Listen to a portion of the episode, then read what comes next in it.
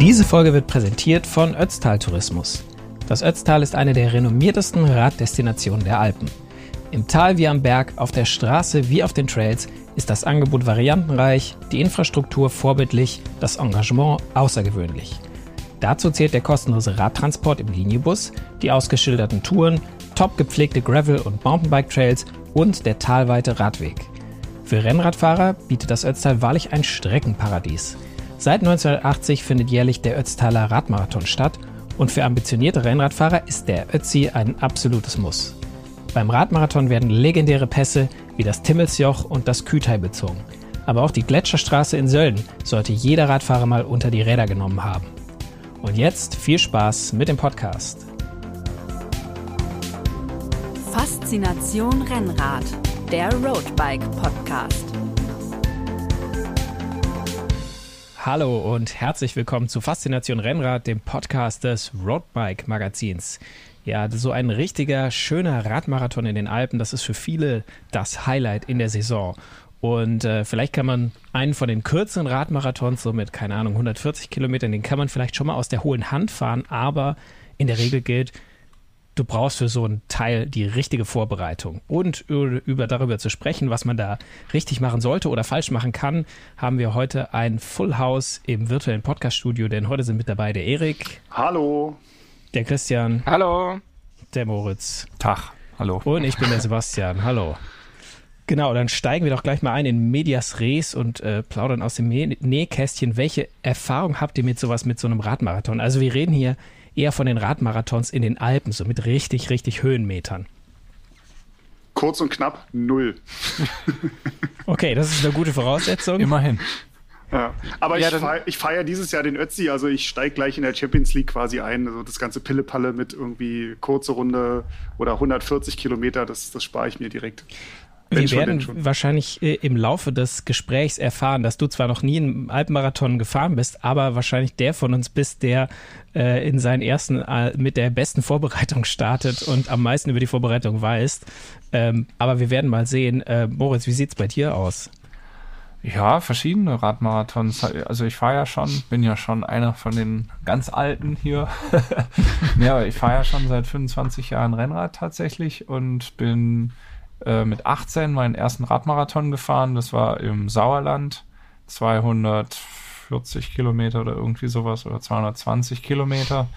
Und dann auch in den Alpen Ötztaler zweimal, La Marmotte äh, in den Alpen, also so eine Runde über Galibier und, und Croix de Fer, nee, äh, Glandon und so weiter und Alpe d'Huez hoch. Ähm, und ja, also ich habe schon so ein paar zusammengesammelt, drei Länder Giro, und also jetzt halt zuletzt halt weniger und deswegen freue ich mich auch umso mehr, in diesem Jahr im Ötzi-Team auch wieder dabei zu sein. Sehr schön. Christian, wie sieht es bei dir aus? Du bist ja auch schon eher länger beim Rennradsport ja, dabei. Hast du auch so eine gute Radmarathon-Erfahrung? Nee, nee. Also ich glaube, meine längste Runde, die ich jemals gefahren bin, waren irgendwie was 180 Kilometer. Also länger als 200 habe ich noch nicht geschafft. Ich habe zwar äh, vor ein paar Jahren mal den Marathoner, glaube ich, zweimal hintereinander gefahren. Ich meine, der ist mit 140 Kilometern relativ kurz für einen Radmarathon. Ich glaube, der zählt dann nicht offiziell zu. Aber da sind halt die, die 140 Kilometer sind halt mit 4000 Höhenmetern gespickt. Also da geht's nur rauf und runter. Und das ist so meine äh, Hauptmarathonerfahrung und äh, halt die, die Haute Stelvio bin ich gefahren. Das sind halt auch nicht die eine super lange Strecke, sondern halt auf drei Tage verteilt, wo es halt drei Tage hintereinander zur Sache geht. Ja, wobei da muss man auch ehrlicherweise zugeben, der letzte Tag ist halt ein Bergzeitfahren von Bormio auf Stifter Joch. Das ist sozusagen dann der Abschluss. Ist jetzt nicht so wild. Also ich meine, das fährst du echt immer aus der hohlen Hand. Aber dann trotzdem, also auf jeden Fall, vielleicht war jetzt noch nicht der 200 dabei, aber auf jeden Fall lange Dinge in den Alpen mit Höhenmetern hast du auch auf jeden Fall schon absolviert. Ich bin schon mal ein paar Pässe hochgefahren, ja. Sehr bescheiden. Ja, ich habe auch zweimal äh, bin ich beim Alpentraum mitgefahren. Wer, wer kennt sich noch, noch dran erinnert. Genau, 2013 war da glaube ich der der erste. Das war von äh, Sonthofen nach Sulden. Ähm, mit auch 6000 Höhenmetern äh, bin ich äh, zweimal gefahren. Einmal den Ötzi, der hat ja auch 5.500 Höhenmeter und den Schwarzwald Super bin ich jetzt vor zwei Jahren zum letzten Mal gefahren mit ähm, äh, auch über 5000 Höhenmetern und 220 Kilometern und alles irgendwie oft mit jugendlichem Übermut und wenig spezifischer Vorbereitung. Also ich habe davor, ich hätte, ich habe immer gemerkt dann beim Fahren, ich hätte mehr machen können und sollen. Ich bin immer angekommen, aber ja, mit, mit mehr oder weniger Leiden und am letzten Pass ist, waren dann meistens ein paar Zwangspausen dabei. Also da, da geht, da geht noch einiges. Bevor wir jetzt noch äh, eigentlich in, in, noch, noch tiefer in die Materie einsteigen, hätten wir vielleicht gleich am Anfang machen sollen. Aber was ist denn ein Radmarathon? Wie ist denn die Definition von einem Radmarathon? Also was muss der haben, damit es nicht nur eine lange Tour ist, sondern ein Radmarathon? Na, ich glaube, man muss unterscheiden zwischen den Radmarathons ähm, quasi im Breitensport in Deutschland da gilt nämlich als Radmarathon, also was zum Beispiel im Rahmen einer RTF wird ein Radmarathon angeboten und ein solches äh, Event darf sich nur Radmarathon nennen, wenn es über 200 Kilometer lang ist. Und dann gibt es natürlich, ähm, ich sag mal, kommerziell organisierte Veranstaltungen, ähm, die ja auch jedermann rennen. Manchmal ist die Straße abgesperrt, manchmal ist die Straße nicht abgesperrt und ähm, die in den, vor allen Dingen in den Alpen stattfinden. Und die sind manchmal gar nicht ähm, über 200 Kilometer. Also wenn ich jetzt zum Beispiel an den Dreiländer-Giro denke oder ähm, ja eben auch La Marmotte in Frankreich, was ich jetzt kürzlich erwähnt habe, ähm, das, das ist halt vielleicht nur 170 Kilometer lang, führt aber über vier oder, oder drei oder vier Pässe. Und dann ist mir ehrlich gesagt, wenn ich sowas gefahren bin, herzlich egal gewesen, ob das jetzt ein 200er ist und ob das offiziell auch in Deutschland als Radmarathon bezeichnet würde, sondern ich habe das dann halt einfach Radmarathon genannt. Und anstrengend also, ist es auch. Äh, aber Moritz, äh, du, hast ja deine Liste schon runtergerattert, was du alles schon an Radmarathons gefahren bist. Und wenn das so anspruchsvoll ist, warum macht man das immer wieder? Also ich bin ja noch keinen gefahren, deswegen, ich würde dir jetzt fast unterstellen, das ist ja Pillepalle, wenn man das immer wieder, sich immer wieder gibt. Komm, du ja, hast also, doch hier zweimal Stoneman Mirikiri. Warum macht man das denn eigentlich? Das ja, das 300 ist ja so, Kilometer. Da, da, da, fährst du halt einfach. So, da musst du ja nicht irgendwie noch eine Zeit schaffen oder. Du fährst mit deiner Gruppe, du fährst nicht irgendwie noch genau. mit einem Start. Es ist nicht der eine Tag, an dem man es machen kann. Also genau. Also diesen, dieser Event-Charakter, das ist eben was Außergewöhnliches ist. Äh, einmal von der Anstrengung her, von der Strecke. Das macht für mich den Reiz aus. Es macht für mich auf jeden Fall den Reiz aus, dass es eben so ein Event ist. Also, dass da an dem Wochenende, da, ich finde immer, das ist eine total tolle Stimmung. Du kommst dann irgendwo hin, zum Beispiel im Dreiländer-Giro in Nauders, äh, dann haben wir da in Nauders übernachtet oder beim Ötztaler in Sölden, dann übernachtest du da, bist ja meistens noch mit Freundinnen oder Freunden, die da auch mitfahren, bist du da. Das hat halt irgendwie sowas von, ja, ja, Klassenfahrt oder irgendwie so. Also du bist halt mit deinen Freunden unterwegs und ähm, fährst dann da halt, da ist eine ganz coole Stimmung einfach. Alle sind da und alle ganz, ganz viele Gleichgesinnte, die da fahren wollen und die fahren natürlich auch am Tag vorher dann schon da durch die Gegend und du siehst die alle schon und da ist so ein, so ein, so ein Fieber irgendwie, so eine fiebrige Vorbereitungsstimmung und so und das, ja, und dann das Event selber, vielleicht abgesperrte Straßen. Mir macht es total viel Freude. Ich würde auch sagen, also da ist, äh, Moritz, du hast gerade schon gesagt, die Stimmung. Ich glaube auch, weil man, weil alle so das gemeinsame Ziel haben, es aber nicht unbedingt, also sicher geht es vorne auch so ein bisschen um die Zeiten, aber äh, ich meine, nach den Top 100 würde ich jetzt mal sagen, oder vielleicht geht es um eine eigene Zeit, die man erreichen möchte, aber nach den Top 100, da fährt man nicht mehr so ein Rennen gegeneinander, sondern man fährt miteinander und da ist, also ich habe das Gefühl, da kommen, weißt du, mehr äh, aufmunternde Kommentare, wenn man mal am Berg irgendwie arg kämpfen muss, dass, dass, dass die ein, an einem vorbeifahren können noch, dass die einen auch ein bisschen anfordern, ein bisschen Mut zu sprechen oder also da, äh, weißt du, da, da, da geht's ja nicht so sehr um die Minuten vielleicht und da hält auch mal jemand an und hilft dir einen Reifen zu flicken oder so. Also ich finde, das ist eine super, ja, wie Moritz schon beschrieben hat, das ist eine super Stimmung, weil da so viele Leute zusammenkommen, die gerne Fahrrad fahren, die gerne das machen, die sich gerne auch mal so, ja, auf gut Deutsch ein bisschen in die Fresse hauen und zusammen leiden wollen und das, das schweißt auf jeden Fall unheimlich zusammen. Der gemeinsame Gegner ist die Strecke und nicht der andere und, Fahrradfahrer. Und die Uhr. Ja, ja wenn man das möchte, das, aber das musst du ja, ja. auch gar nicht. Ja, die Uhr kann ja auch das, das Zeitlimit sein. Zeitlimit, was, äh, ja. Da ist, ist, ist, dann eher mein, mein äh, äh, Endgegner. Endgegner, das Zeitlimit. Ja, aber ich finde auch irgendwie, das, das äh, was für so ein Event spricht, also ich kenne es noch von, von früher so, wenn man irgendwie unterwegs mal jemanden getroffen hat, der in Ötztaler gefahren ist, das ist so für unter Hobbyfahrern schon noch so ein gewisser Ritterschlag irgendwie. Also so mit einem. Ötztaler Finisher. Ich meine, wenn man so, so gerade anfängt und, und äh, fährt so seine ersten 80, 100 Kilometer Runden und dann kommt einer, der 250, 260 Kilometer fährt mit 4000 irgendwas Höhenmetern oder 5000. Das ist schon noch irgendwie, ja, es ist ein gewisser Ritterschlag, einfach zu diesem Kreis derer zu gehören, die das schon mal geschafft haben. Wir haben es ja alle gerade eben schon mal so ein bisschen angedeutet in so, äh, was für Erfahrungen wir haben. Also wir äh, hier die vier Anwesenden äh, in der Roadbike-Redaktion, wir werden alle dieses Jahr Anno 2022 beim Ötztaler Radmarathon starten, so wir denn alle äh, gesund und äh, sind und nicht irgendwie mit Beinbruch im Krankenhaus liegen. Und ja. Und, Oder noch Corona kurzfristig. Ja, genau. Kann ja dieses Jahr alles passieren. Hoffentlich wird das Ding auch nicht abgesagt, wobei das gerade immer so ein bisschen unwahrscheinlicher wird. Aber dass so eine Großveranstaltung abgesagt wird, hatten wir in den letzten Jahren ja leider öfter. Und viele Leute haben sich da dann irgendwie auf was vorbereitet und ja, standen dann sozusagen nicht mit leeren Händen da, sondern mit sehr vollen Händen da, aber konnten damit nicht so viel anfangen, weil ähm, das Event abgesagt wurde. Aber wir hoffen mal, dass wir gesund bleiben und äh, das Event stattfinden kann. Dann werden wir da an den Start gehen. Und das, der Ötztaler ist ja hm, nochmal vielleicht, die allermeisten, die draußen zuhören, werden jetzt stöhnen und sagen, ja, weiß ich doch. Aber es gibt ja vielleicht ein paar Zuhörer, die das nicht wissen. Ötztaler Radmarathon, das, der startet in Sölden, hat, ich glaube, 220 Kilometer und 5.500 Höhenmeter und äh, führt dann von, äh, jetzt müsst ihr mir gleich auf. Äh, ja, aus dem Ötztal runter und dann genau. Rechts, übers, dann, äh, rechts hoch. Erster Pass ist der Kütai. Kütai auf 2020 Metern, glaube ich. Dann fährt man runter ins Inntal, fährt nach Innsbruck und biegt dann Richtung Italien ab, fährt über den Brennerpass, das ist der zweite kommt dann in, der ist nicht ganz so steil, der, da ist wichtig, eine schöne Gruppe zu finden. Dann kommt man runter nach Italien, nach Südtirol, äh, fährt von Sterzing aus hoch auf den, auf äh, Jaufen, auf den Jaufenpass. Und wenn man denkt, okay, das ist jetzt eigentlich so eine normale, äh, besondere Tour, das hat jetzt schon mhm. ordentlich wehgetan, aber das kriegt man mit einem ordentlichen Training auch irgendwie hin. Dann wartet eben jetzt noch äh, der letzte, der Scharfrichter. Da muss man nämlich noch übers Timmelsjoch bis auf, ich glaube, knapp 2500 hoch, fast 30 ja. Kilometer Anstieg, um dann zurück ins Ötztal zu kommen und mhm. dann eben nach Sölden. Und, und besonders, besonders schön am äh, Timmelsjoch finde ich, dass du halt nicht nur, du bist einmal über den Pass drüber, sondern dann kommt nochmal so eine richtig arschige äh, Gegensteigung hoch zur Mautstation.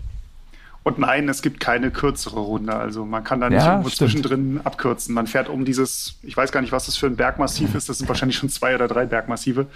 Ähm, muss, muss man drum rumfahren. Also abkürzen geht Drumrum nicht. und drüber. Geht nur Besenwagen oder ankommen. Und, und ja, es gibt sicher auch, es gibt auch Veranstaltungen, da werden verschiedene Strecken ange, angeboten. Also da kannst du dann die Bronze- oder Silber- oder Goldroute fahren und äh, vielleicht sogar unterwegs entscheiden, heute geht es genau. mir nicht so gut, ich kürze jetzt halt ab. Das gibt es beim genau. Ötztaler nicht. Der Ötztaler, das ist eine Distanz, äh, immer Ende August, ab 2023 dann nicht mehr Ende August, sondern früher im Jahr, also richtig im Sommer. Ähm, werden wir mal schauen, wie, ob wir, äh, äh ja, was wir was mit dem Wetter sein wird jetzt dieses Jahr Ende August. Hoffen wir mal, dass es äh, schön sonnig ist und nicht zu heiß vielleicht. Mhm. Aber was habt ihr euch denn vorgenommen für dieses ja monumentale Ziel am Ende des Sommers? Also, ich also fange mal an. Ja, äh, ich bin da relativ easy. Ich will halt einigermaßen ankommen irgendwie. Äh, nicht, nicht mit dem Besenwagen sozusagen in meinem äh, oder nicht vor dem Besenwagen herfahren und irgendwo zwischendrin eingesammelt werden, so von wegen Zeitlimit, äh, hier Startnummer ab und dann kannst du halt gucken, ob du dich zurückschatteln lässt oder ob du dann noch irgendwie außer Konkurrenz irgendwie weiterfährst. Also mir geht es eigentlich echt nur, nur ums Ankommen. Wenn ich dann zwischendurch noch ein bisschen Spaß habe, äh, reicht mir das, glaube ich, schon. Aber da bist du wahrscheinlich nicht so allein. Also ich glaube, viele, viele, die da antreten, die haben erstmal, also Klar gibt es Leute vielleicht, die sich auch ein bisschen überschätzen oder die wissen, was sie können und das machen, aber viele werden sagen, hey, das ist mein absolutes Ziel. Ich möchte ankommen und möchte es erstmal schaffen. Ja, also ich glaube, äh, dass ich nicht allein bin, das ist meine ganz große Hoffnung. Solange, solange noch andere um mich rum sind, weiß man, okay, so ganz, ganz schlecht ist man halt nicht unterwegs. Also das ist immer meine, meine Hoffnung und äh, worauf ich meine Motivation ziehe, dass bei den Events, wo ich bisher gestartet bin, ich eigentlich immer irgendwie so im, im ja, um die, um die 50 Prozent gelandet bin. Also so ganz schlecht scheint die Grundform nicht zu sein, weshalb ich dann auch hoffe, dass sich das auf der, der Streckenlänge durchhalten lässt und nicht, nicht hinten raus komplett einkacke. Also solange, solange ein anderes Volk um einen rum ist, ist man ja so, okay. es, kann, es kann gehen, ja. Hm. Also Wobei in, die, in die ganz hinten rumfahren, natürlich auch aller Ehren wert sind. Und, natürlich, äh, ich sag ja. ja das ist auch hart, wenn du da wirklich, die kämpfen ja richtig Kämpfe gegen sich selber und die hinterfragen ja, glaube ich, ihr ganzes Leben da mehrmals auf so einer, ja. auf so einer Runde. Ich wollte sagen, genug Zeit ist. Jetzt um, fahr du erstmal, Erik. Sprechen wir nachher, was du alles ja. hinterfragt hast auf der Runde. Ja.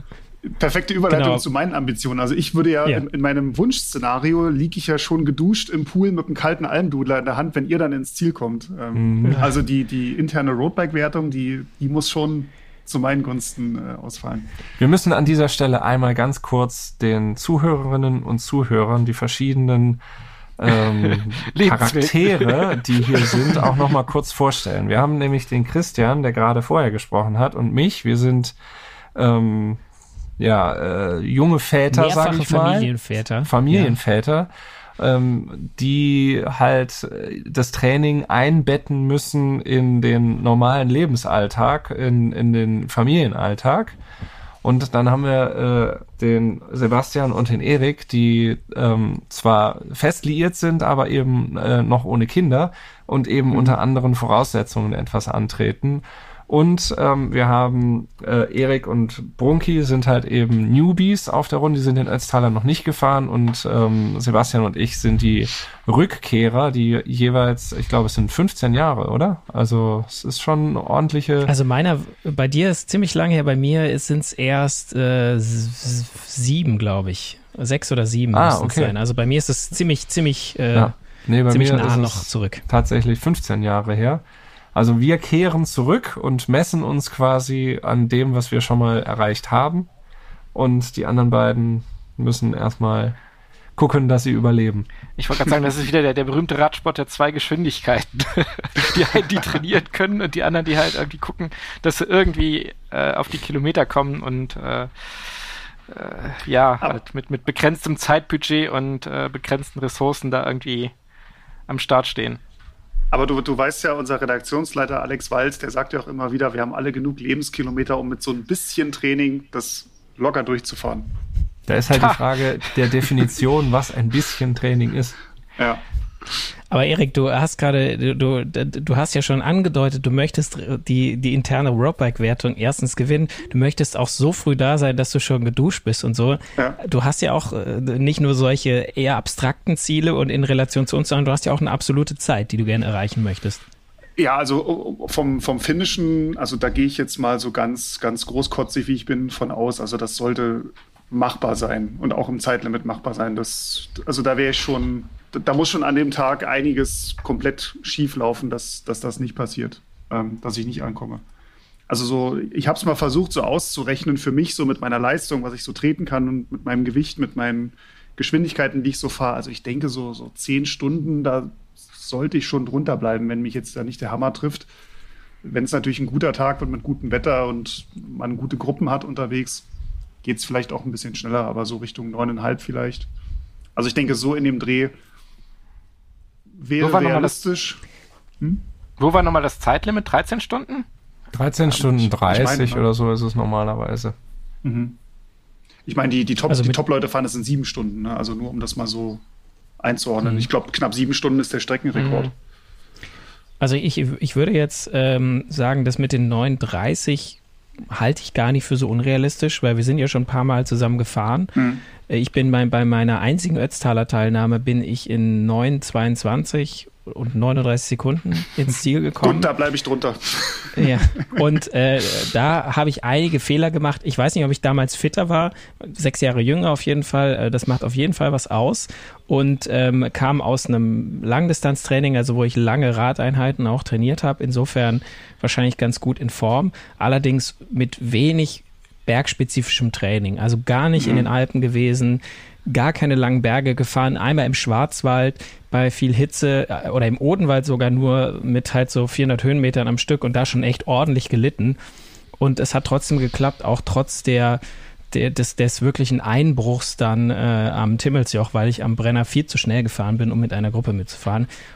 Und ich plane dieses Jahr, also ich, diese 922, ich weiß nicht, wie realistisch das ist, aber ich möchte die eigentlich schon unterbieten, weil langsamer sein, das geht ja später immer noch. Aber wie lange kann ich noch meine Zeiten unterbieten, bis irgendwann das Alter mich einholt? Und ich denke, dass ich dieses Mal halt einfach mit einem besseren Pacing und einer konstanteren Leistung, diesmal auch mit Leistungsmesser, den ich damals, glaube ich, nur ganz neu hatte und noch nicht damit umgehen konnte. Also, dass ich da vielleicht so ein bisschen vernünftige fahre und dann am Ende noch ein bisschen schneller, dann vielleicht am Anfang langsamer, am Ende schneller und dann vielleicht sogar unter der Zeit bleiben kann. Also da möchte ich direkt mal einspringen, weil Leistungsmesser ist ein, ein, gutes Stichwort. Das ist auch so mein, mein Tool, was ich an den Tag versuchen werde zu nutzen. Also ich werde eher so auf die Leistung gucken und dass ich halt wirklich diesen Einbruch vermeide, sondern möglichst konstant irgendwie durchkomme, dass ich dann oben am Timmelsjoch zum Schluss wirklich sagen kann, so da war jetzt meine Ziellinie, jetzt geht's in Anführungsstrichen nur noch bergab, auch wenn Moritz da schon die ein, zwei fiesen Gegensteigungen ähm, erwähnt hat. Aber so ein, so ein Leistungsmesser ist an so einem Tag natürlich echt jeden Cent wert, weil du dich halt viel besser pacen kannst, wenn du das halt dann wirklich schaffst, dich an die Zahlen zu halten, die du realistisch treten kannst über diese Dauer und dich nicht von den Fahrern um dich rum verleiten lässt, die wahrscheinlich zu 90 Prozent alle viel zu schnell fahren am Anfang. Äh, das ist halt echt unbezahlbares Tool. Moritz, du hast ja auch als einziger quasi schon eine Zeit äh, aufs Parkett gelegt neben mir. Wie sieht's aus? Möchtest du, hast du irgendwie ein, ein Ziel, quasi diese Zeit nochmal zu erreichen? Oder ist das für dich, was sagst du, ich, so wie ich mich jetzt fühle und so wie ich mich damals gefühlt habe, das, das kann ich gar nicht? Oh. Oder ist das schon noch, juckt es dich? Nein, ich meine, man, man kann sich ja schon einschätzen, aber äh, du kannst ja trotzdem sagen, das juckt mich schon so ein bisschen, ja, die Zeit nochmal also, weil vielleicht scheitere ich ja auch grandios, aber. Moritz, bevor du antwortest, vielleicht für die Zuhörerinnen und Zuhörer, deine Gesichtszüge haben gerade Bände gesprochen. Also, von wegen juckt es, das natürlich, also ich bin zweimal gefahren und ich hatte einmal neun Stunden 23, also ein paar Sekunden langsamer als du, Holi. Glück gehabt. Du, hast, Glück gehabt. Äh, du hältst ganz knapp scheinbar den Redaktionsrekord. Und, Wie lange noch, fragt sich. Ähm, dann bei der zweiten Teilnahme waren es 9 Stunden 43. Ähm, ja, also vom, vom Juck das, natürlich möchte ich das gerne fahren. Das wäre total toll. Und das wäre natürlich auch total toll, ähm, ähnlich wie du das sagst, die ähm, schnellste, die eigene schnellste Zeit nochmal zu unterbieten. Aber man muss ja irgendwie auch realistisch sein. Das ist halt 15 Jahre her. Ich bin damals ähm, ja, Student gewesen, hatte halt viel Zeit Nichts zu tun. Trainieren. hab in Freiburg gewohnt, habe viel im Schwarzwald trainiert, das heißt also auch mit vielen Höhenmetern und äh, ja, das sind halt komplett andere Voraussetzungen als jetzt. Vielleicht kann man jetzt sagen, die Trainingskenntnisse oder so sind noch ein bisschen größer oder ähm, keine Ahnung, weiß es nicht, aber das, das sind das, diese berühmten Lebenskilometer, von denen der Alex spricht. Du bist mhm. einfach jetzt so viel gefahren. Du, also ich könnte, ohne jetzt mal, äh, ohne mal äh, das, diese Lebenskilometer da immer nur als, als Pointe zu erwähnen, ich glaube schon, dass das, dass das was bringt, du umso länger du gefahren bist, umso eher dich einschätzen kannst. Und bei so einem langen Ding wie dem Ötztaler, du hast nicht einen Zustand den ganzen Tag über. Also das ist auch was, was wir vielleicht den Zuhörerinnen und Zuhörern mitgeben können. Dass es, es geht nicht darum, dass wenn man sich einmal irgendwie scheiße fühlt, dass man dann aussteigt oder so, sondern an diesem, an so einem Tag mit so einem Radmarathon, vor allem in den Alpen, durchlebt man wirklich deutlich mehr Formkurven als auf sonst so Mehr Höhen und also Tiefen als die Strecke hat sozusagen. genau und, und, und, und was am zweiten Berg richtig sich eklig anfühlen kann, äh, sowas kann man überwinden und kann am Ende echt noch gut rauskommen. Also das ist vielleicht auch, und umso mehr Lebenskilometer man hat, umso eher kann man mit so einer Situation auch umgehen, dass man weiß, okay, hier ist jetzt nicht alles vorbei, sondern es geht noch weiter. Ich möchte eine ganz kurze Gegenrede halten, weil ich habe ja erzählt, dass ich tatsächlich schon länger fahre und auch längere ähm, Erfahrungen schon habe mit solchen Events. Aber in den letzten Jahren ist es mir immer wieder passiert, dass ich bei Rennen oder bei Radmarathons am Start stand und mich in der Euphorie des Augenblicks habe äh, anstecken lassen äh, und verleiten lassen, viel zu hart zu fahren, äh, gerade vor allen Dingen am Anfang. Dann auf keinen Fall die Gruppe wegfahren lassen und so. Also von der Weisheit des Alters ist bei mir leider gar nichts zu spüren. Ich erinnere mich da ans, okay. ans Brezel-Race. Wann war es vor genau, drei Jahren, vier Jahren? äh, wo du, äh, wir standen, glaube ich, relativ nah beim Start zusammen und du bist da mit 45 Sachen irgendwie aus Stuttgart rausgepest und ich war Puls 185, keine Ahnung, und hab dich dann irgendwann fahren lassen, weil ich dachte, jetzt ist, jetzt ist hier mal gut bei, bei aller bei aller Liebe, aber wenn du schon auf dem Flachstück bergaus im tiefstroten Bereich bist, dann komm, ja. jetzt ist jetzt ist gut. Aber ich glaube, das war dann noch das Rennen, wo du nach 70 Kilometern mit Krämpfen im Graben lagst, oder? Genau, also da war tatsächlich dann irgendwann der Ofen auch aus und diese Gefahr, die ist äh, sehr Latent. groß, auch wenn ich sie vom Kopf her, ja, vom Verstand her sehe, ist diese Gefahr doch sehr groß. Aber ähm, ja, also vielleicht ein kleiner Werbeblock in dem Moment, in dem ihr diesen Podcast hört, wahrscheinlich im Juni 2022, wenn ihr ihn aktuell hört, liegt am Kiosk äh, die aktuelle Roadbike-Ausgabe 0722 und da haben wir ähm, Strategien für den Radmarathon zusammengetragen und vor allen Dingen Tipps und Tricks, wie man durch den Radmarathon durchkommt, wie man das DNF hinter dem eigenen Namen in der Ergebnisliste, nämlich das Did Not Finish, wie man das verhindert. Also Ernährung, Renneinteilung, Vorbereitung, ähm, äh, Technik, Material. Material. und so und ähm, von daher und vor allen Dingen ganz, ganz wichtig, was äh, ich persönlich auch am interessantesten fand in der Recherche, das Mentale, also der Kopf wie der Kopf Einfluss hat und was für Strategien man anwenden kann. Ähm, Hulli, du hast ja gerade eben gesagt, man durchlebt eine Achterbahn der Gefühle und ähm, wenn es an einem Berg ganz schlecht läuft, kann es am nächsten Berg schon wieder gut laufen. Da haben wir auch so ähm, von einem äh, ja, Mental Coach zusammengetragen, ähm, wirkliche Bewältigungsstrategien, Tipps und Tricks, was man machen kann, wenn es gerade wirklich richtig schlecht läuft. Und ähm, wenn ihr einen Radmarathon plant, dann die Empfehlung, schaut mal in dieses Heft rein. Roadbike 0722. Werbe, Werbeblock Ende. ähm, was ich noch kurz loswerden möchte, ähm, bei dir, Moritz, mache ich mir eigentlich ums, ums Finishen wenig Gedanken, weil äh, so wie ich dich bislang auch auf langen, anspruchsvollen Touren kennengelernt habe, du kennst dich extrem gut. Also ähm, auch wenn du vielleicht nicht die Fitness hast, die du vielleicht vor 10, 15 Jahren hattest, ähm, aber man merkt bei dir immer, dass du dir die Strecken und die Anstiege sehr gut einteilst. Und ähm, das ist vielleicht auch wirklich eine, ja, eine, eine Lektion oder ein, ein Punkt, den man auch den, den Hörerinnen und Hörern da draußen mitgeben sollte, sich selber zu kennen und sich selber realistisch einschätzen zu können, welches Tempo man wie lange fahren kann. Das ist an so einem Tag wirklich jeden Penny wert. Und das, was du am Anfang, weil du die Gruppe vielleicht wegfahren lässt, wo du vielleicht zwei, drei Minuten verlierst, das sparst du am Ende, sparst du dir 20, 30 Minuten ein, also das Zehnfache, weil du halt einfach diesen Einbruch vermeidest.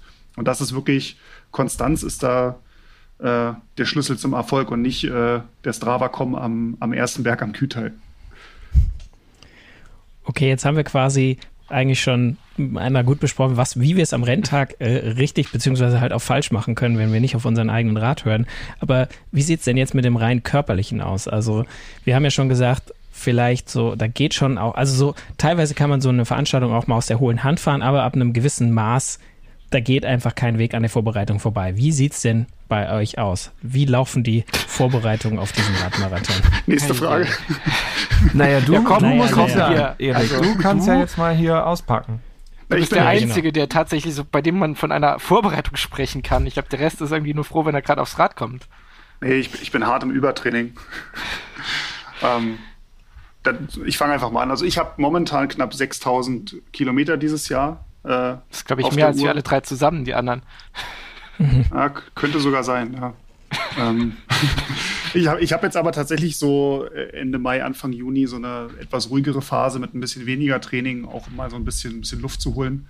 Bin jetzt im Frühjahr zum Beispiel schon auch den besagten Stoneman gefahren, die 300 Kilometer, wo ich auch ein sehr ja, schönes Erlebnis hatte, äh, dass ich so nach 125 Kilometern eigentlich dachte, so scheiße, heute heute fährst du nicht durch, das, das geht nicht, du bist komplett am Ende, körperlich und auch mental.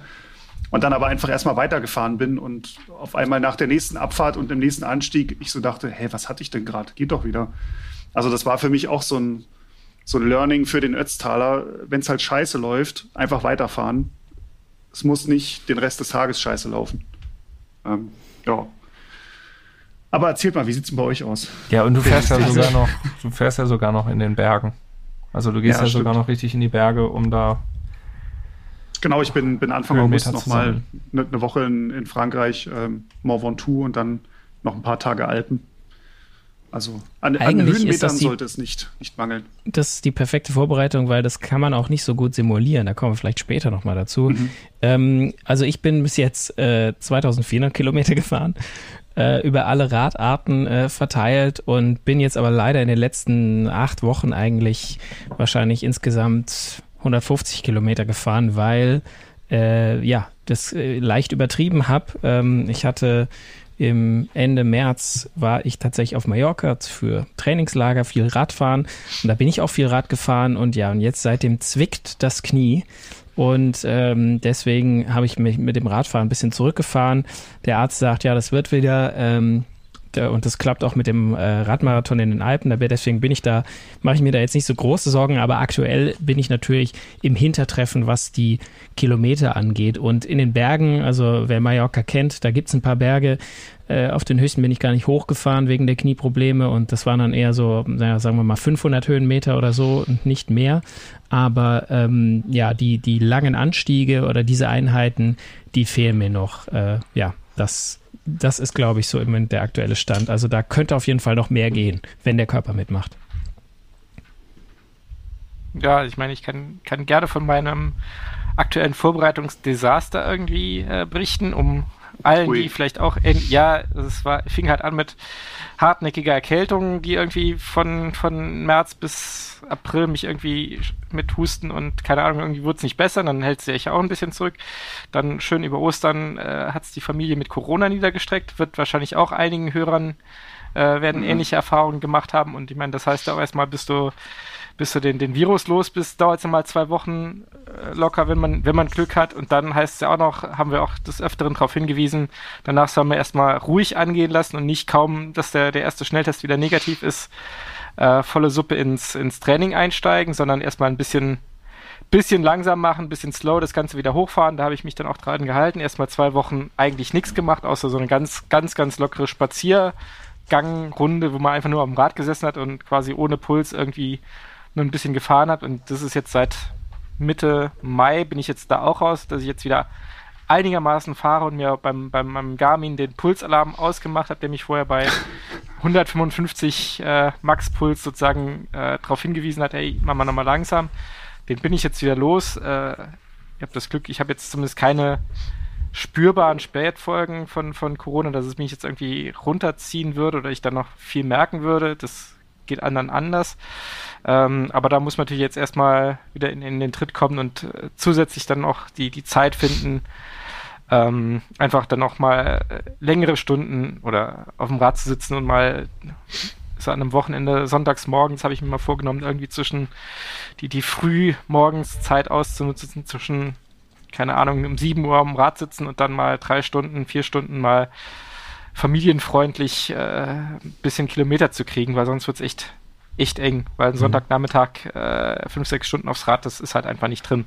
Da muss man sich so die Randzeiten aussuchen und da ist jetzt momentan meine Hoffnung, dass ich da mal irgendwann in den nächsten Wochen zu kommen und dann auch von hier aus, äh, also die Stuttgarter Ecke Richtung, Richtung Nordschwarzwald halt mal rüber zu gucken und mal ganz, ganz bescheiden so den ersten Hunderter nochmal für das Jahr aufs, auf den Tacho zu kriegen. Moritz, das wird bei dir ja ähnlich sein, dass du die langen Touren irgendwie sehr, sehr, sehr genau planen musst. Ich muss die langen Touren sehr genau planen. Ich habe dieses Jahr aber auch schon ähm, ein, einige gemacht, ähm, machen können. Ähm, zum Beispiel, also Erik, wir sind ja zusammen. Mhm. Übrigens auch in der Roadbike-Ausgabe 07, 22 nachlesbar, haben wir eine kleine Bikepacking-Tour gemacht durch den Schwarzwald, drei Tage mit jeweils 100 Kilometern und das war auch tatsächlich so ein Ziel äh, und ein wichtiger Bestandteil meines Trainings, weil ich auf diesem ähm, Wochenende eben diese langen Kilometer ähm, und Höhenmeter auch sammeln wollte. Das hat halt sehr, sehr gut geklappt seither.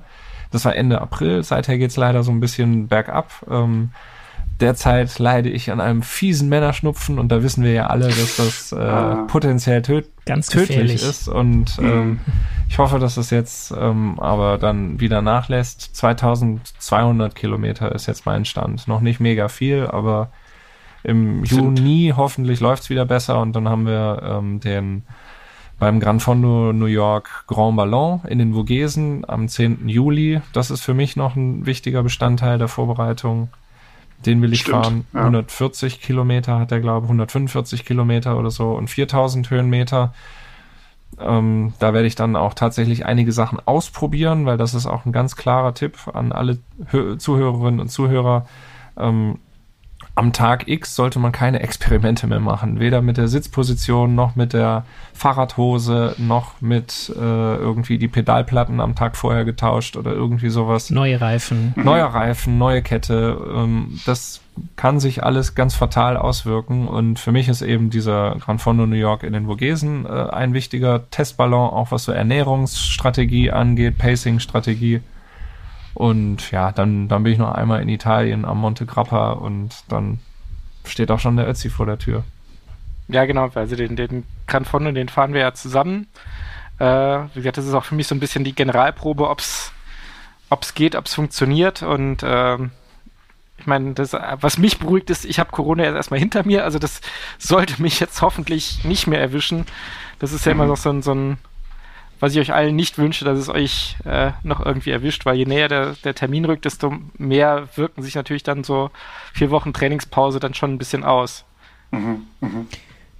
Aber das ist auch, also wie Moritz schon gesagt hat, das ist, glaube ich, äh, vor allem für, für Ersttäter ähm, aber auch für Wiederholungstäter. Also auch für Leute, die es nochmal machen, ähm, ist es ein guter Hinweis, so äh, ein, eine herausfordernde lange Tour, vielleicht auch mit Event-Charakter, weil man da halt auch schon mal so ein bisschen die Stimmung kriegt und vielleicht sich dann am, am Tag X nicht so aus der Ruhe bringen lässt. Das ist eine tolle Vorbereitung. Und wie ihr gesagt habt, also auch Ernährung äh, keine Experimente an, an dem Veranstaltungstag natürlich, also nicht irgendwie ein Gel oder ein Isopulver zum ersten Mal ausprobieren, aber wenn man weiß, okay, normalerweise esse ich immer nur ein Wurstbrot, aber vielleicht bei so einem Event sollte ich vielleicht doch mal so etwas mit mehr Energiedichte, so ein Gel oder ein Riegel essen, dann das natürlich auch vorher ausprobieren. Und äh, so ein äh, unter Wettkampfbedingungen aus, auszuprobieren, ist natürlich immer noch mal ein bisschen besser, als das nur ja auf der gemütlichen Tour, wo man vielleicht nicht so in den Anstrengungsbereich kommt, wie dann äh, äh bei der eigentlichen Veranstaltung. Und insofern, also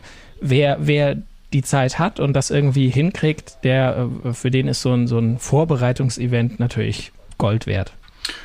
Ich kann das sogar konkret mal mit, mit Zahlen untermauern. Also die Empfehlung ist eigentlich so um die 80 bis 90 Gramm Kohlenhydrate pro Stunde aufzunehmen. Und ähm, ich habe mir da wirklich mal meine Riegel, die ich sonst immer esse und die ich gut vertrage, mal wirklich die, die Packungsbeilage durchgelesen oder diese, diese Rückseite der Verpackung.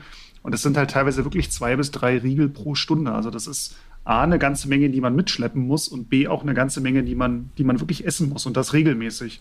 Ähm, und das ist auch eine Herausforderung, wo auch mir schon für Geschichten, die ich fürs Heft recherchiert habe, verschiedene Ernährungsberaterinnen und Berater gesagt haben, nur weil du diese 8000 Kalorien an dem Tag isst, weil, du sie, weil der Körper sie braucht, heißt es noch lange nicht, dass der Körper sie auch aufnehmen und verarbeiten kann. Also man muss das wirklich vorher im Training geübt haben und nicht auf einmal beim, beim Ötzi morgens am Start stehen mit beiden oder allen drei Trikottaschen randvoll und sich das Zeug dann reinpfeifen, weil das gibt dann wirklich Verdauungsprobleme und ähm, am Ende hast du das ganze Zeug gegessen, aber es kommt eigentlich nichts mehr im Blut an, was du irgendwie in Energie umsetzen kannst. Also ein Tipp, ich den glaube, ich mal gehört habe und ähm, das kommt ja hin, wenn du jetzt sagst, ein Riegel sind so äh, eben entsprechend, das sind drei, vier Riegel pro Stunde, die du essen musst. Ein Tipp, den ich gehört habe, ist wirklich alle 15 bis 20 Minuten essen und trinken mhm. und ab der ersten Stunde, also ab dem Start, nicht erst, das muss ich sagen, ist auch ein ganz klarer Fehler, den ich immer mache, auch beim normalen Training, wenn ich denke, ich gehe jetzt mal zwei Stunden fahren, dann esse ich einfach gar nichts, weil ich denke, ja gut, es ist halt zwei Stunden, das weiß ich, das halte ich durch. Aber auch mhm. da wird der Körper natürlich ein Stück weit leer gefahren und auch da hilft es schon ähm, loszulegen mit dem Essen. Umso mehr beim Radmarathon, wo man weiß, man ist jetzt keine Ahnung acht Stunden oder so unterwegs, von der ersten Rennstunde an versuchen, alle 15 bis 20 Minuten was zu essen und zu trinken. Da kann ich noch eine schöne Anekdote von meiner zweiten Marathoner-Teilnahme einwerfen, äh, weil da ist ja der Start dann um 7 Uhr irgendwie oder halb sieben. Sprich, mhm. du musst, mein, weil mein Hotel noch ein bisschen außerhalb war, war ich irgendwann um, glaube ich, sechs musste ich aus dem Hotel raus. Äh, und ich war mir nicht, oder ich wusste gar nicht, dass der Hotelwirt so nett war, schon vorher Frühstück rausgestellt hat. Sprich, ich bin das Ding quasi auf, auf nüchternen Magen morgens losgefahren. Fettmax. Ja, weil ich, ich habe halt nicht mit großem Frühstück gerechnet. Ich hätte mir klar ein bisschen was aufs Hotelzimmer mitgenommen, aber es ist natürlich kein, nicht entsprechend zu frischen Brötchen und ein bisschen Müsli und sonst was. Äh, das habe ich dann nur gesehen, als ich äh, dann raus bin durch die Hotellobby. Da, ach, da steht ja sogar was. Dann habe ich mir irgendwie noch so gerade irgendwie zwei Brötchen mit einer Scheibe Käse reinge, äh, also aufgeschnitten und mit eingesteckt, weil ich ja auch dann keine Zeit mehr hatte, mich dann noch hinzusetzen für irgendwie Kaffee oder sonst was. Äh, und das war dann sozusagen mein, mein, mein Kaltstart. Aber es hat dann am Ende auch funktioniert, auch wenn das das Jahr war, wo ich die äh, wegen Temperatur und zu kalt angezogen auf die kürzere Runde abgebogen bin. Einer der Vorteile ja. beim Also auf Deutsch gesagt, du hast an dem Tag falsch gegessen, dich falsch angezogen und bist. und, und hab trotzdem die mittlere Distanz geschafft. Ja. Respekt. Ähm, das ist aber auch noch, finde ich, ein, ein, guter Punkt. Äh, auch beim, beim Ötzi ist ja der Start morgens um, ich glaube, 6.30 Uhr, 6.45 Uhr. Und das, wenn man jetzt von ausgeht, du sollst drei Stunden vorher essen, das ist ja irgendwie mitten in der Nacht. Also da steht ja keiner auf und macht sich irgendwie Müsli. Ähm, es ist tatsächlich wichtiger, an den Tagen davor gut zu essen und den, den Speicher voll zu machen. Das Frühstück selber an dem Tag ist dann schon wieder, ich will nicht sagen unwichtig, aber ein bisschen zweitrangiger. Aber also du kannst viel mehr ja auch an, was du genau, was du vorher gegessen hast. Du kannst es an dem genau. Tag, an dem Morgen, in, bei dem Frühstück kannst du ja gar nicht mehr so viel essen, wie du müsstest. Genau. Du kriegst auch die Speicher da gar nicht mehr aufgefüllt und mir ging es erstaunlicherweise auch ganz oft so, an so einem Tag bin ich dann halt auch einfach aufgeregt und ich krieg, genau, ich krieg dann morgens mhm. gar nicht mehr irgendwie so viel runter. Ja, auch da muss man natürlich wissen, was man so früh morgens essen kann. Also ich tue mich zum Beispiel so ganz früh mit Brötchen und Brot irgendwie schwer. Also mir fällt dann so Müsli oder irgendwie weißer Reis, das fällt mir dann irgendwie leichter, als, als mir da so ein, so ein Scheibe Brot reinzu, reinzuquälen. Das gute alte Nutella-Brötchen kann ich sehr empfehlen. Das, egal wie schlecht es einem geht, das, das schmeckt immer und das kriegst du immer runter. Also mir geht es zumindest so. Mag ernährungsphysiologisch wahrscheinlich nicht ganz äh, optimal sein mit dem relativ hohen Fettgehalt, aber es ist Zucker und es ist, ist halt irgendwie so ein bisschen Seelen, Seelenmassage, weil das mit der Nervosität und, und nichts runterkriegen, das kenne ich auch. Also das ist bei den Events, wo ich dann am Start stand, also gerade die mhm. größeren, da ist man dann schon, spielt halt auch die Nervosität eine gewisse Rolle, was ja sich dann auch noch auf die Verdauung auswirkt. Ich weiß ja nicht, wie es bei euch geht, aber äh, das ist dann schon, also allein weil du dann weißt, okay, jetzt geht's einen Tag in den Sattel, da gehst du vorher noch dreimal aufs Klo irgendwie und äh, siehst halt auch beim Start immer, dann äh, fragen dich alle naslang irgendwelche Leute, ob du gerade ihr Rad festhalten kannst, weil sie eben noch mhm. äh, ums Eck auf irgendeinen so Dixie wollen. In den nächsten, in den nächsten Vorgarten. Ja, Radrennen ist wie eine Abschlussprüfung, also da ist Ja, aber dieses, also das ist äh, vielleicht auch ein bisschen leichter gesagt als getan äh, von mir, aber da, ja, man muss sich morgens dann echt so ein bisschen äh, überwinden und was reinzwingen. Mhm. Klar, nicht in dem Maße, dass einem schlecht wird und wenn es halt gar nicht geht, geht es halt gar nicht, bevor man da jetzt äh, alles wieder oben rauskommt. Aber ja, das Oder ist. Oder so weit wollte ich jetzt nicht gehen, aber ähm, nee, aber es ist äh, wichtig halt da so ein bisschen zu wissen oder mit dem Bewusstsein reinzugehen, okay, die, diese Energie, die, die rettet mich nachher vielleicht über die Kuppe und ähm, dann beiß ich halt nochmal zu und kau dieses Brötchen äh, klein und dann habe ich hinterher vielleicht mehr Energie, auch wenn ich eigentlich keine Lust habe und denke, naja, ich esse dann einfach auf dem Rad einen Riegel mehr. Das äh, ist dann einfach nicht dasselbe. Man muss halt beim, also unterwegs dann auch immer wissen, man isst eigentlich nicht für die nächsten zehn Minuten, sondern man isst eigentlich immer für zwei, drei Stunden im Voraus. Also das, was ich jetzt esse, gerade wenn es festere Nahrung wie Riegel sind, die stehen mir dann in zwei, drei Stunden zur Verfügung. Und die, die Gels wiederum oder auch diese Kohlenhydratpulver, die ja dann sehr zuckerhaltig sind, das ist dann wirklich so eher was für, okay, äh, in 15 Minuten beginnt der Schlussanstieg, da sollte ich vielleicht jetzt ein Gel nehmen, damit das dann rechtzeitig zündet. Was ist denn, also Essen ist quasi eine wichtige, ganz wichtige Komponente am Tag. Aber wir sind ja auch, ähm, also es ist ja noch ein bisschen hin. Wir haben ja auch noch ein bisschen und müssen noch nicht jetzt mit dem Carboloading anfangen. Das ist vielleicht auch ein kleiner Hinweis. Vielleicht mal zwei prophylaktisch. Ich schieb die ja. Haribos wieder weg, Moment. Aber ähm, es geht ja jetzt, oder äh, bei uns allen geht es ja auch so ein bisschen ums Training. Jetzt ähm, natürlich alles ein bisschen abhängig von der Zeit. Was schafft man und von der Gesundheit? Was ist man gerade in der Lage? Aber welche Einheiten sind denn somit die wichtigsten, die man für so einen Radmarathon vor allem mit vielen Höhenmeter machen muss? Also was sind denn so Schlüsseleinheiten? Also ganz, ganz platt und doof mal gesagt, ist jetzt, glaube ich, wenig wissenschaftlich. Natürlich erstmal lange Einheiten. Also wenn ich immer nur eine Stunde Rad fahre oder zwei Stunden, dann wird es natürlich mit einem Radmarathon, wo ich acht, neun oder zehn Stunden brauche, wird es natürlich eng. Also man muss jetzt nicht vorher irgendwie mal zehn Stunden am Stück im Sattel gesessen haben, aber so, ja, die eine oder andere Fahrt über vier, fünf, sechs Stunden ich weine leise. Verkehrt. Ich weine leise vor mich hin. Rogi, heul leise. Das, das stimmt einerseits natürlich, andererseits, wenn man das einfach nicht leisten kann, dann muss man ja. auch nicht sagen, okay, jetzt ich brauche gar nicht erst den Radmarathon in Erwägung ziehen, sondern man kann natürlich auch mit ähm, kurzen Einheiten, die dann aber eben, also einfach zwei Stunden dann Grundlage fahren, das ist halt Käse. Wenn du nur ja. kurz fahren ja. kannst, dann ist es sinnvoll, mit gezielten Intervalleinheiten, zum Beispiel an, an der Schwelle oder EB oder irgendwie so äh, zu arbeiten, um halt einen höheren Trainingseffekt zu haben. Ich werde, werde, entweder werde ich das Gegenteil beweisen, dass es halt einfach mit Hauptsache viel und äh, meine Hoffnung ist ja mit möglichst regelmäßigen Fahrten irgendwie keine Ahnung, eine Stunde in der Mittagspause ist so mein, mein, mein äh, maximales Zeitbudget, plus vielleicht am Wochenende mal zwei oder drei Stunden, wenn ich Glück habe, mhm. äh, dann das Gegenteil zu beweisen oder halt mit fliegenden Fahnen unterzugehen. Oder als abschreckendes Beispiel quasi. Aber ja, das stimmt. Also umso, aber das, das stimmt schon, umso kürzer quasi die Einheiten sind, umso weniger Zeit man für lange Einheiten hat, umso ja, spezifischer müssen die Einheiten sein. Das heißt auch nicht, dass man jede kurze Einheit richtig ballern muss, aber man muss sich halt überlegen und ein bisschen planen, okay, wie kann ich jetzt diese Stunde oder anderthalb möglichst effektiv nutzen und dann halt ja äh, eine Einheit machen, die mich, die mich weiterbringt und nicht nur Junk Miles im, im Volksmund. Also da ist natürlich am besten, sich wirklich mal hinzusetzen und so ganz nüchtern zu überlegen, okay, was ist die Herausforderung beim Radmarathon? jetzt speziell beim Ötztaler. Und die Herausforderung ist ja nicht, dass ich jeden Berg da Vollgas hochknalle, sondern dass ich eigentlich die ganze Zeit so, wenn man jetzt mal in, in Watt spricht, dass man mal so bei, bei 80, 85 Prozent seiner, seiner FDP oder seiner, seiner Schwelle fahren kann. Und wenn ich das im Training simuliere, ähm, dann kann ich da auch in diesen ein oder anderthalb oder zwei Stunden schon sehr gute Reize ähm, setzen, weil der Körper dann lernt, genau an diesem an diesem Punkt, wo ich da, wo ich da arbeite, einfach effizienter zu werden und, und länger durchzuhalten. Und das ist natürlich halt auch das, was dich dann, weil du sollst ja eigentlich genau, wie du gerade gesagt hast, du sollst dich nicht eben, du sollst nicht übertreiben bergauf und nicht immer im roten Bereich fahren, äh, auch wenn dann vielleicht äh, die Gruppe, mit der du vorher gefahren bist, irgendwann weg ist, mhm. sondern du sollst eben quasi unter dieser Schwelle bleiben und dich eigentlich nicht überfordern und so möglichst lange durchhalten. Mhm die Muskeln müssen ja auch irgendwie trainiert werden. Also diese klassische Kraft am Berg Einheit ist ja auch sowas mit einer eher niedrigeren Trittfrequenz.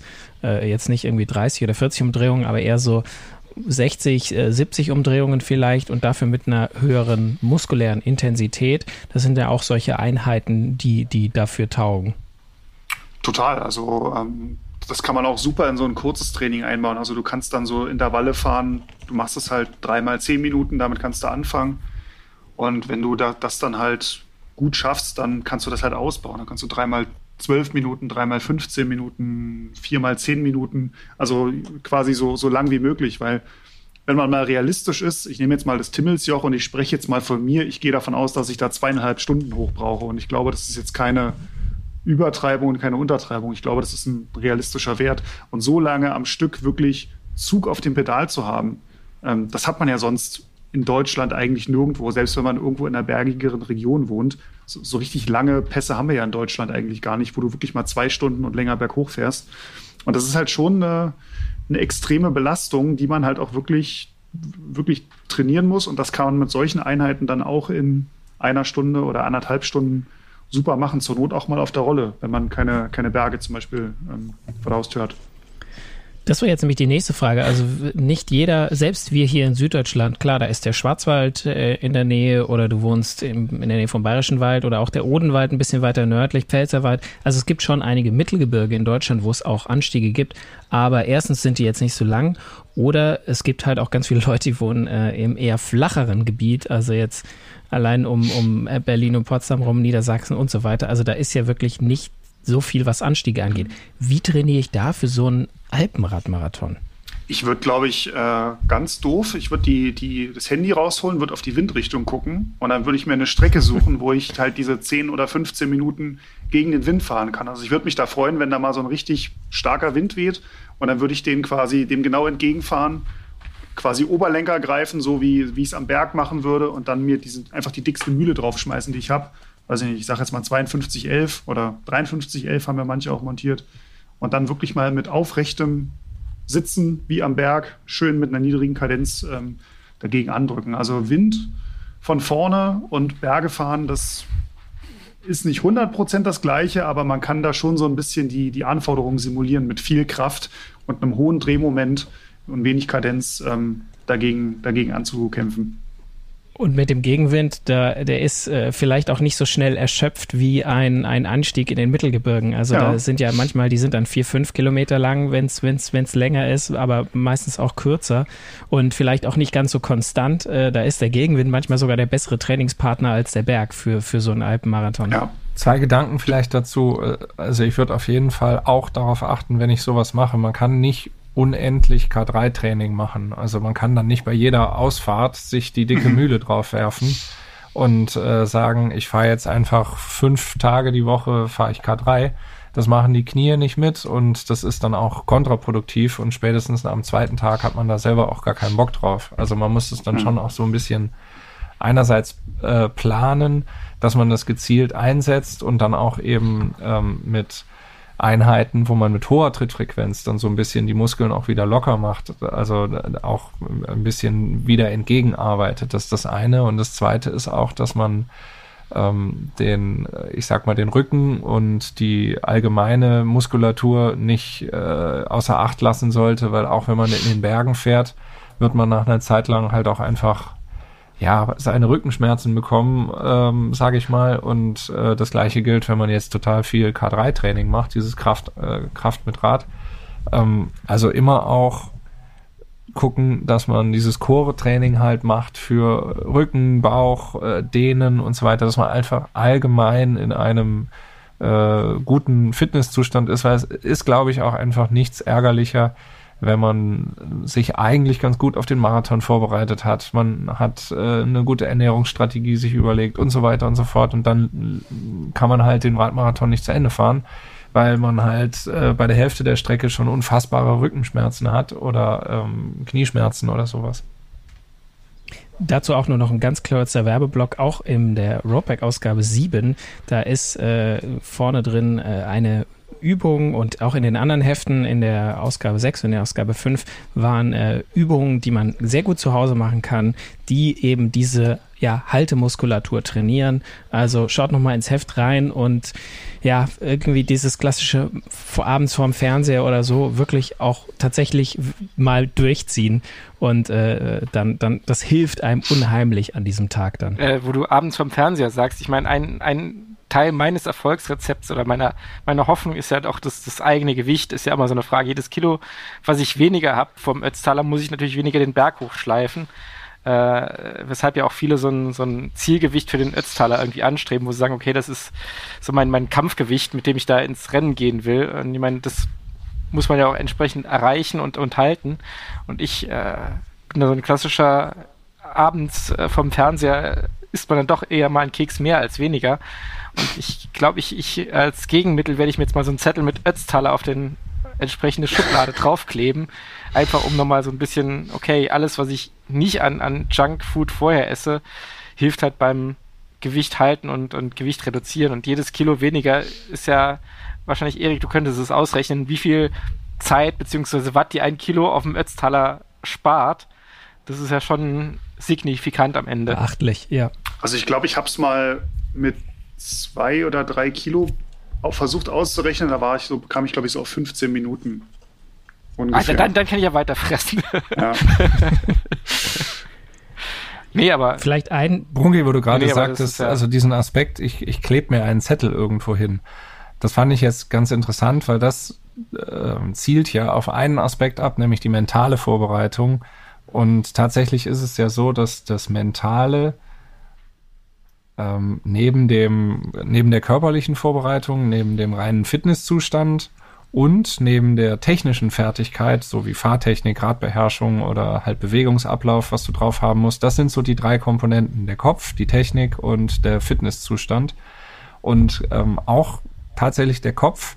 Man kann den Zettel nehmen, so wie du das jetzt äh, gesagt hast. Ähm, wichtig ist, dass man auch im Vorfeld schon sich mental auf das vorbereitet, was da kommt. Und nicht, ich habe eben solche Bewältigungsstrategien ähm, erwähnt, die man machen kann, wenn es einem im Marathon schlecht geht.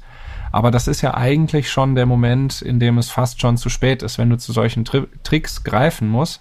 Eigentlich ist es auch sehr wichtig und das wird äh, sehr oft äh, unterschätzt, dass man sich vorab schon eben Gedanken macht und sich auch mental auf den Radmarathon vorbereitet. Das kann ganz unterschiedliche Aspekte haben. Ich will vielleicht nur, nur zwei oder drei nennen. Eine ist zum Beispiel, dass man sich eine Antwort zurechtlegt und auch ruhig aufschreibt, warum tust du dir das an? Weil diese Frage, die kommt ja im Verlauf des Radmarathons mhm. und gerade kommt die auch in einer Krise.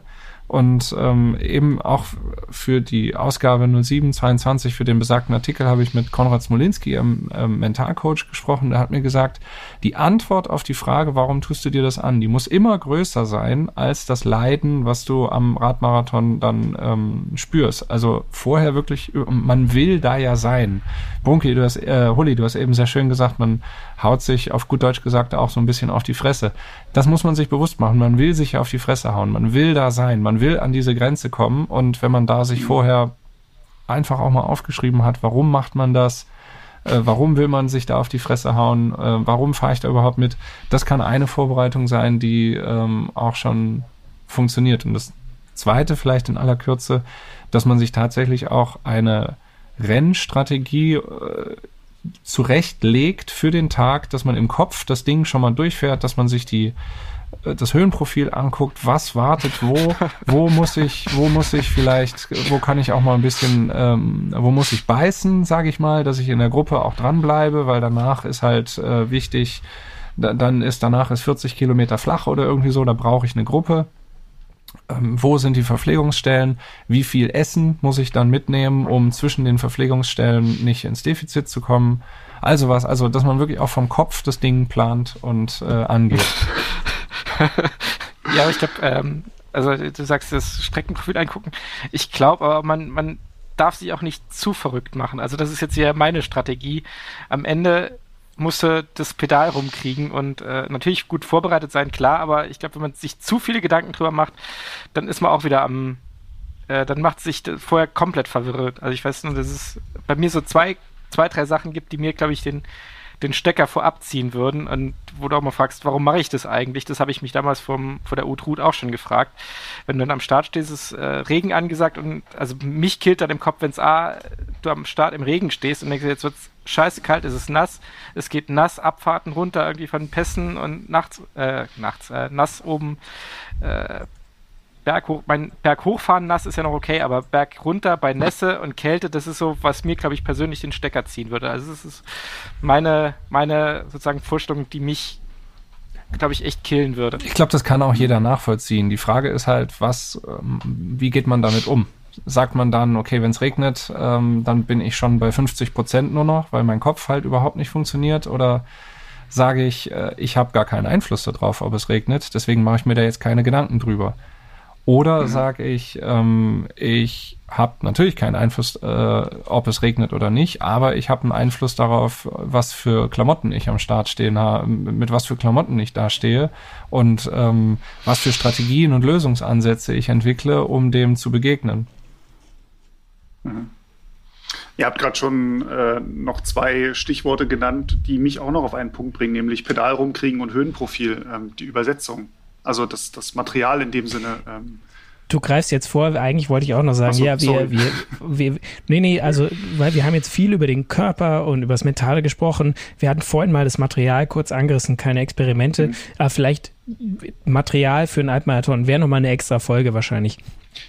Aber vielleicht können wir einmal kurz äh, zusammenfassen, so ein paar Stichpunkte, die man am eigenen Rad, auf die man vielleicht achten sollte, mhm. weil es wird nicht jeder sich ein extra Alpenrad anschaffen oder so. Man fährt mit dem Rad, mit dem man es hat, weil man sich darauf auch wohlfühlt. Aber ja, Erik, ja. jetzt äh, darfst du loslegen. Oh, endlich.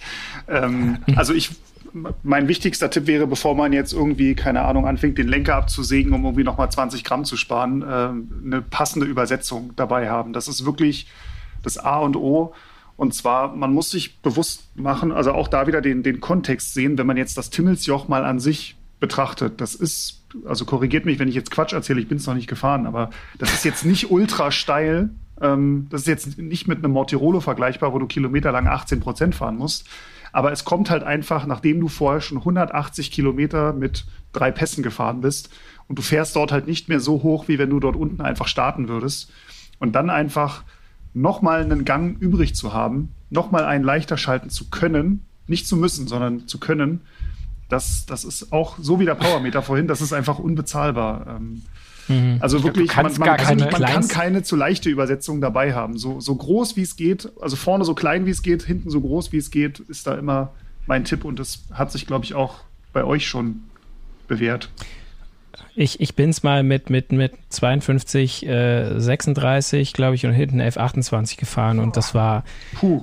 unnötig, unnötig schwierig ja. und ähm, auch dem jugendlichen Leichtsinn geschuldet und ich glaube, ich wollte da nicht noch umbauen vorher und so, aber ich würde auch, mein, mein Tipp wäre genauso wie deine, also so, so die, die kleinstmögliche Übersetzung. Ja. Hinten so große Kassette wie irgend möglich, vorne so kleinstes ähm, Kettenblatt und wenn man dafür bei einer Shimano 11 auch vielleicht noch die Käfiglänge am Umwerfer tauschen muss, das kann man auch einzeln machen, das ist ein einzelnes Ersatzteil, mhm. dann ist das eine lohnende Investition auch in den Umbau, mhm. ähm, weil quasi sagen, ah, ich komme schon mit hinten einer 28er Kassette klar, hinten doch auf 30 gehen zu können, das ist, das ist wirklich ja. äh, Gold wert. Also die, die Übersetzung wäre das eine.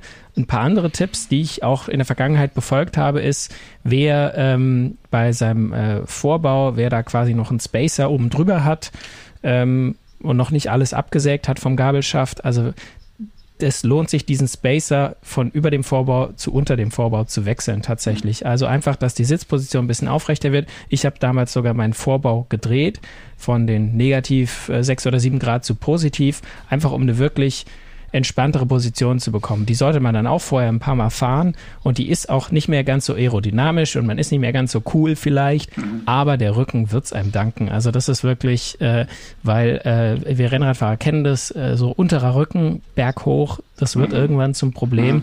Und umso länger man das vermeiden kann, umso eher kommt man auch am Ende an. Also Vorbau rumdrehen und Vorbau nach oben, das sind so, sind so meine Oder man Tipps. macht halt doch die Rückenübungen und lässt den Vorbau, wie er ist und sieht halt einfach nicht scheiße aus. Das ist ja auch noch die Option. Okay. Moritz, wir sprechen ja, uns im Spiel. Nee, aber tatsächlich, bei, bei es, fielen jetzt ein paar Mal, es fiel jetzt ein paar Mal das Wort Umbau. Ganz entscheidend ist, dass man alles, was man macht, nicht in der Woche ja. oder eben am besten noch am Tag vor dem Radmarathon macht, sondern auch Beläge tauschen, Bremsbeläge tauschen, äh, Reifen checken, sind die abgefahren, ähm, wenn man die tauschen muss. Das macht man alles auch nicht in der Woche davor, sondern am besten einige Wochen davor, nämlich so, dass das dann wirklich nochmal Probe gefahren ist und eingefahren ist und gecheckt ist und dann wirklich dann einem nicht am Tag X um die Ohren fliegt. Genau. Also Streber wie ich bin, ich habe mir meine 34er Kassette, die ich fahren will, ähm, da war ich mir auch nicht sicher, ob mein Shimano-Schaltwerk die schafft. Ähm, die kam jetzt tatsächlich diese Woche. Ähm, die habe ich ausprobiert.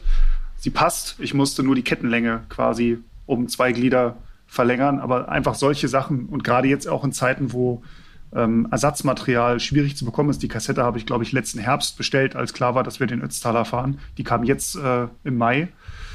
Ähm, also wer noch irgendwie eine Kassette oder eine Ersatzkette oder irgendwas, Kettenblätter für den Ötzi oder für irgendeinen anderen Radmarathon braucht und die noch nicht hat, dann aber ganz, ganz schnell äh, ordern. Das ist euer Signal. wir, wir sind euer, eure Erinnerung, jetzt bestellen. Ja.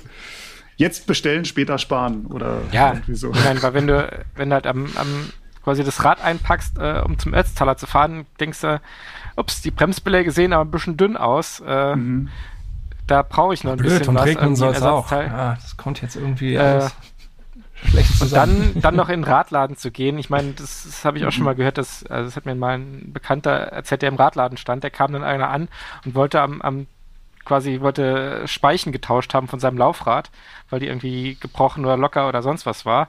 Und dann meinte er, ja, äh, das Rad bräuchte aber morgen früh wieder wieder zum Ötztaler fährt. Und dann dachte er, äh, nee, das funktioniert so nicht. Also. Mhm. Mhm. Genau, also denkt daran, dass euer Radladen vor allem im Sommer vielleicht äh, ein bisschen anderes Arbeitspensum hat und äh, dass ihr da nicht drauf euch verlassen könnt, auch wenn ihr gute Kunden seid, dass der das, das innerhalb von einem Tag Ja, es geht ja um Ersatzteile. Also da ist es auch, mhm. genau. Äh, also da vielleicht wirklich, der Vorlauf ist, äh, ist wirklich sehr wichtig, vor allem dieses Jahr. Und einen, Ausrüst Kleidung, äh, einen Ausrüstungstipp hätte ich jetzt auch noch aus, aus Testerfahrung. Äh, ein 28er Reifen oder ein 30er Reifen ist auch noch ein Tuning-Tipp, der, glaube ich, ganz gut ankommt, weil er einerseits auf den Abfahrten, also meiner, meiner Nemesis, äh, bin ja eher so der äh, Schissabfahrer. Berghochfahrer. Ja, also ich, ich fahre zehnmal lieber berghoch als, als bergunter. Ich glaube, wenn es ein Ötztaler nur mit äh, die Berghochstrecken ging, bergab wirst du geschattelt, könnte ich eher mitleben als andersrum. Ähm, hei, hei. Äh, da gibt halt so ein 28er oder ein 30er Reifen A im, im nassen mehr Grip. Sie können mit weniger Druck gefahren werden, sprich, da ist einfach noch ein bisschen mehr Komfort und das Allerbeste, sie sind ja nicht mal langsamer. Also das ist ja auch eine Erkenntnis, die sich mehr und mehr durchsetzt. Äh, mhm. Breitere Reifen sind nicht langsamer. Mhm. Man hat ein bisschen ja. mehr Gewicht, aber das, das wird sozusagen durch die bessere Komfortwerte, die besseren Straßenhaftungen, wird das eindeutig kompensiert. Aber auch da gilt frühzeitig sind, montieren, äh, ausprobieren, genau. passt es durch ja. die Bremse, passt es durch den Rahmen. Mhm. Genau. Und das Gewicht äh, wird durch zwei Kekse weniger ähm, die man ja dank des Aufklebers auf der Keksschublade dann äh, auch, auch einspart, wird das dann wieder wettgemacht. Vielleicht der letzte Punkt, was die Ausrüstung angeht. Ähm, Klamottenfrage, klar, hängt immer ein bisschen vom Wetter ab, aber Erik hat es ja schon gesagt, da geht es um 6.30 Uhr los. Äh, das, äh, der, beim Ötztaler jetzt und bei vielen anderen auch. Das Ding ist in den Alpen, das heißt, es geht auch hoch hinaus. Es ist Ende August, da kann es schön sein, muss es aber nicht. Also ich bin sowohl schon 260 äh, Kilometer im Regen gefahren, als auch beim Ötztaler zum Glück mal mit wirklich schönen Sonnenschein, was am Ende dann ein bisschen warm wurde sogar, zu warm. Also da gilt es halt so ein bisschen, ja, das Wetter im Auge zu behalten und aber ich würde sagen, eine Jacke, eine Regenjacke idealerweise oder zumindest eine Windjacke die gehört auf jeden Fall mit in die Trikottasche oder in eine größere Satteltasche oder mittlerweile, das finde ich auch ein schöner Bikepacking-Trend für den Ötztaler. es gibt mittlerweile auch so Rahmentaschen, die aerodynamisch jetzt in meinem Laienverständnis auch gar nicht so schlecht sind. Also nicht so eine Lenkerrolle quer, sondern so eine Tasche im Rahmendreieck, mhm. die vielleicht auch nicht über die ganze Länge des Oberrohrs geht, ähm, wo man noch an die Trinkflaschen drankommt. Aber da kann man dann halt auch, das ist eine gute Möglichkeit, irgendwie Armlinge äh, zu verstauen, die man am Anfang anhatte, oder Langfingerhandschuhe oder eine Jacke. Also eine Jacke sollte auf jeden Fall mit dabei sein, denn bei meiner, bei meiner, ein, eigen, bei meiner einzigen Ötztaler Teilnahme war es wirklich bei mir auf der Strecke den ganzen Tag Sonne und aber als ich im Ziel war, so nach einer Stunde, ich saß dann schon in der Pizzeria, fuhren dann, da kam wirklich ein, ja, so ein richtig schönes Sommergewitter in den Bergen runter. Mhm. Und da sah ich dann die äh, auf der Straße, sah ich dann die letzten Teilnehmer da wirklich in strömenden Regengüssen vorbeifahren, wo ich auch dachte, ja, okay, das war vielleicht die letzte Abfahrt äh, auf dem Weg ins Ziel. Da wussten sie, okay, sie kommen da irgendwie hin, konnten langsam machen, aber ja, wenn du da noch eine Jacke hast, ich glaube, da bist du sehr, sehr, sehr, sehr dankbar. Mhm. Ich finde vor allem diese Langfingerhandschuhe, also so, so, es gibt ja auch so dünne, die man einfach überziehen kann, gerade bergunter, weil von, von 2500 Meter oder auch dann gibt es ja diese Regenjacken, die auch als Windjacke taugen äh, da die Abfahrten, das wird halt schon frisch. Und ich kenne das halt auch von, von beim Marathoner, meiner schon, ich glaube, das ein oder andere Mal erwähnten Erfahrung, da waren es halt morgens im Tal vier Grad. Also wir standen da echt in, und du stehst ja dann erstmal im Start irgendwie, da kühlst du ja schon ordentlich aus. Und da irgendwas dabei zu haben, was du eh brauchst, und äh, wie gesagt, bergauf geht alles, aber du bist ja dann entsprechend geschwitzt und wenn du dann dich äh, von oben Passhöhe mit den 4 Grad, die du bergauf gar nicht merkst, weil du so am Behitzen bist, aber dann runterstürzt, das kühlt dich schon ordentlich aus. Und wenn du da so eine leichte Jacke dabei hast, die du